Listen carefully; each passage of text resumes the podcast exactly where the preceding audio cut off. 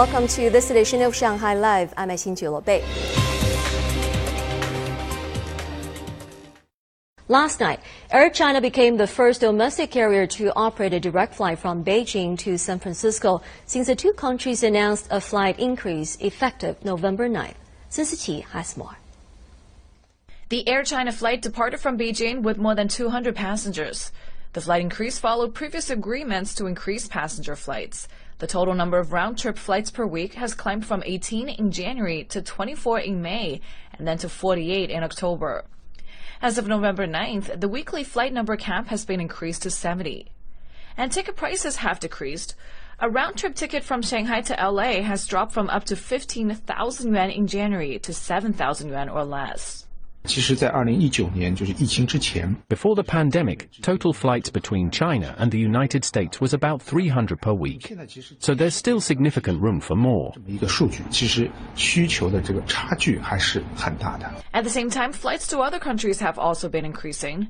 The Civil Aviation Administration said in the upcoming winter spring season, 116 carriers have received approval to operate 13,000 weekly flights to 65 countries, and that is roughly 70% of the total in the same period in 2019.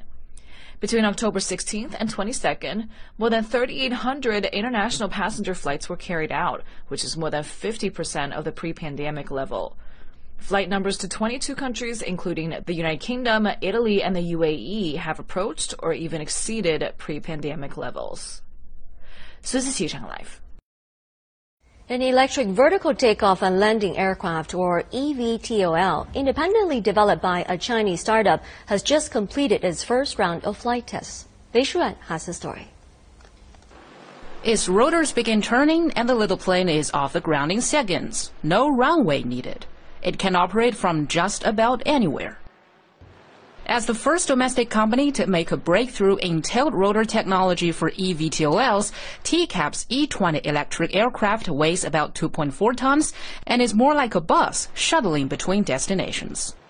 If you think about ride-sharing business, then we can see that for 20 kilometers or below, it is mainly using taxi will be quite suitable. However, for something above 20 to 50 kilometers, we're going to be requiring different kind of way of transportations. In China, almost 20 to 30 cities is going to be hitting maybe many 10 million size of uh, populations. The TCab E-20 can carry a pilot and up to four passengers, has a payload of 450 kilograms, a cruising speed of 260 kilometers per hour, and a top speed of 320. That's five times faster than a taxi, and of course, it won't have to stop for the lights. In the future, it could address the demand for short distance air travel within and between cities. TCab technology is not the only Chinese firm in the field, despite the higher security and performance requirements of carrying human passengers. Another startup, Vertaxi, has also just completed the first test flight of its two-ton eVTOL. The model has been unveiled to the public at this year's CIIE in Shanghai. The technology is applicable to more than just a taxi service and has attracted international interest. Just last month, Autoflight released its world's first firefighting eVTOL. With more than 95% of its components made domestically, a stable supply chain has been an important part of the company's success. In the Yangtze Delta area, I mean, actually, this, uh, uh, you know, capacity for the supply chain has been really, really helpful. And then, uh, because uh, we have lots of, uh, you know, small components that we can easily get access uh, from other companies surrounding in this area. We're targeting Europe, Eastern Europe, Western Europe, and then also U U.S. market as well.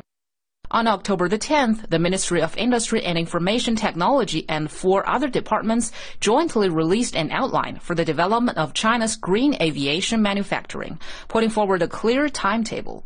By 2025, there will be electric airplanes in commercial use, there will be eVTOL trial flights, and a feasibility study into hydrogen-powered airplanes will be completed. That's got some investors excited. Since we have a bigger population, eVTOL will have a great opportunity in China. In the next uh, five to 10 years, we believe there's uh, at least 8,000 to 10,000 eVTOL airplane needed. Also last month, the world's first eVTOL route was launched between city of Shenzhen and Zhuhai. It takes 30 minutes for a round trip with a total flight distance of more than 80 kilometers. Countries such as France, Japan, and the US have also joined the trend with vertiports and flight route networks under construction. Later on Money Talks.